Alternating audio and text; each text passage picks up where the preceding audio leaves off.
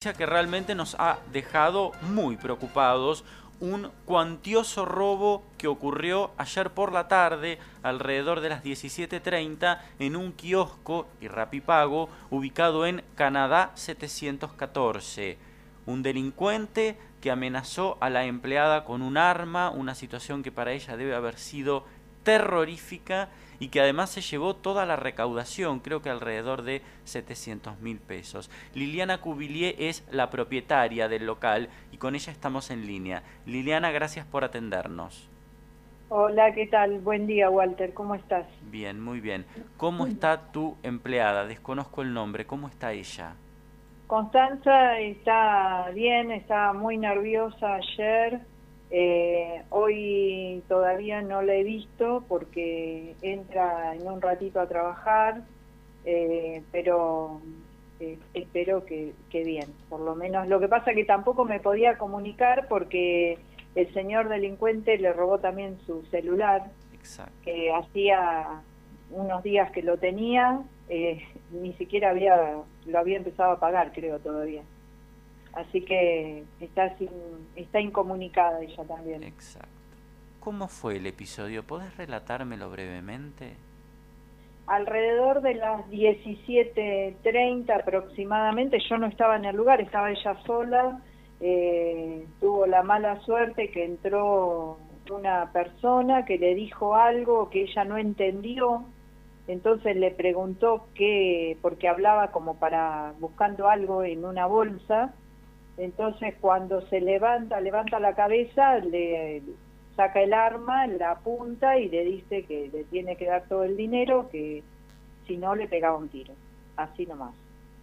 Eh, así que, bueno, ella le dijo que sí, que no se hiciera problema, que se llevara lo que había y él le pidió eh, la llave de la caja fuerte, o sea que la persona estaba sabiendo que en ese negocio eh, por supuesto que es una agencia de recaudación, así que eh, los primeros días del mes siempre hay una considerable suma de dinero eh, y bueno, y se llevó todo lo que había, absolutamente todo, todo, todo, todo, todo, eh, hasta las monedas de cambio que había en la ¿Se llevó solo lo de la caja registradora o también accedió a esa caja fuerte?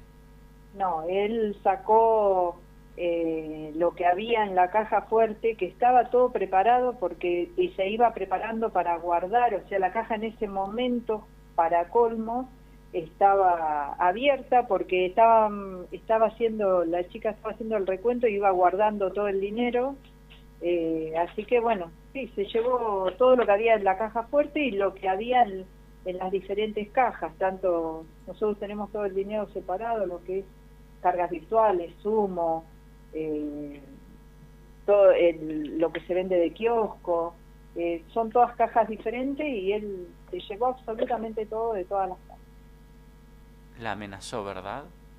Por supuesto, sí, la amenazó con un revólver, eh, que era, según ella, tenía como un caño largo, no, como, no sabemos nada de armas, no tengo idea eh, ni de qué calibre ni nada, pero bueno, lo único que esperamos que la policía igual actuó muy rápido, eh, vinieron enseguida, se preocuparon un montón.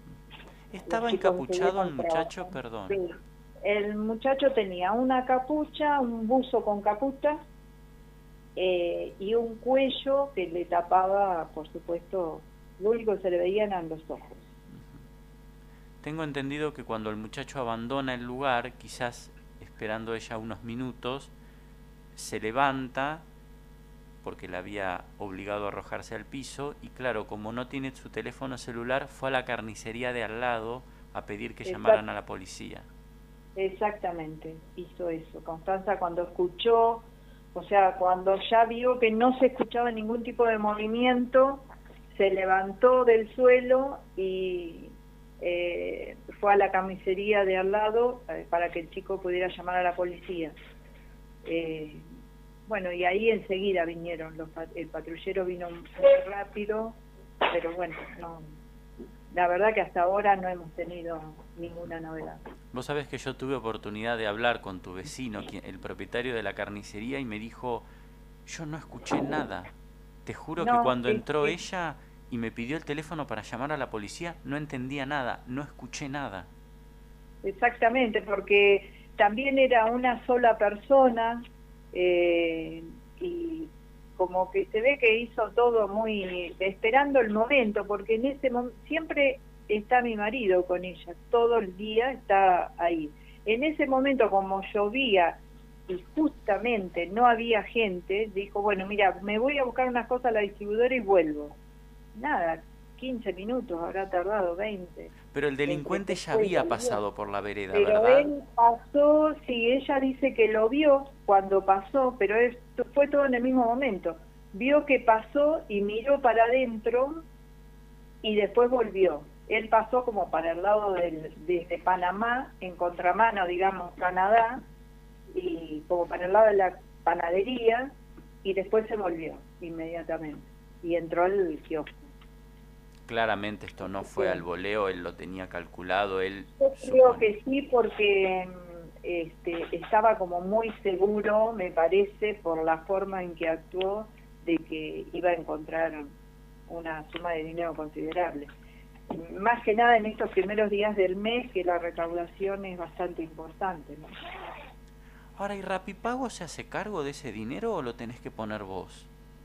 No, Rapipago no se hace cargo absolutamente de nada. ¡Qué barbaridad!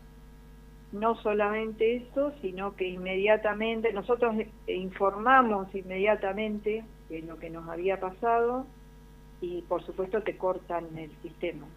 No te dejan trabajar hasta que vos no deposites eh, el total de la recaudación, digamos. ¿De dónde vas a sacar la plata? No es problema de ellos eh, o sea, no solamente... Pero bueno, todo eso, viste, están en los contratos, las letras chicas y por ahí uno en el afán de poder trabajar y que a tu negocio entre bastante gente, no te fijas en esas cosas y después cuando te pasa esto te das cuenta que realmente es una barbaridad. ¿Qué vas a hacer, Liliana? Eh, bueno, por lo pronto, eh, mira, no estamos muy seguros pero bueno, creo que le vamos a dar un fin a, a esta... Nosotros hace muchísimos años que tenemos kioscos y ya nos ha pasado en otras oportunidades robos, pero no hemos estado, no ha sido así tan de tanta violencia, digamos. Eh, ¿Vas a cerrar?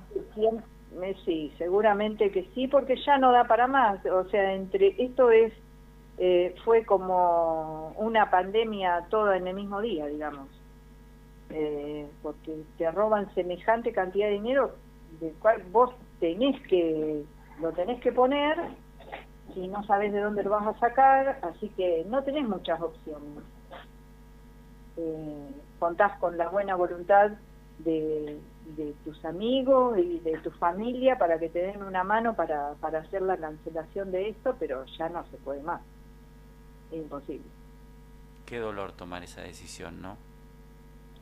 Sí, porque también hay que ver que hay una persona que se va a quedar eh, sin trabajo, que es mi empleada, y, y también eh, yo después de tantos años tengo que tomar esta decisión, eh, pero porque ya no, no, no hay más nada que podamos hacer. ¿Qué vas a hacer? Se te roba semejante cantidad de dinero en un, en un comercio chiquito como es el nuestro, una plata que no es tuya, porque ni siquiera es del, kiosco, digamos, es de la parte de recaudaciones, o sea, esto te mata, no tenés otra forma de, no tenés forma de, defenderte con eso. Liliana, lo lamentamos muchísimo, muchísimo. Quiero que le mandes un beso a Constanza de parte de todos nosotros que ha vivido un momento tan duro y quiero que sientas el abrazo solidario de todos nosotros y estoy seguro que también de todos los que te están escuchando. Lo lamentamos enormemente, de verdad. Bueno, muchísimas gracias. Gracias por ser solidarios con nosotros. Eh, te mando un saludo grande y un saludo para toda tu audiencia.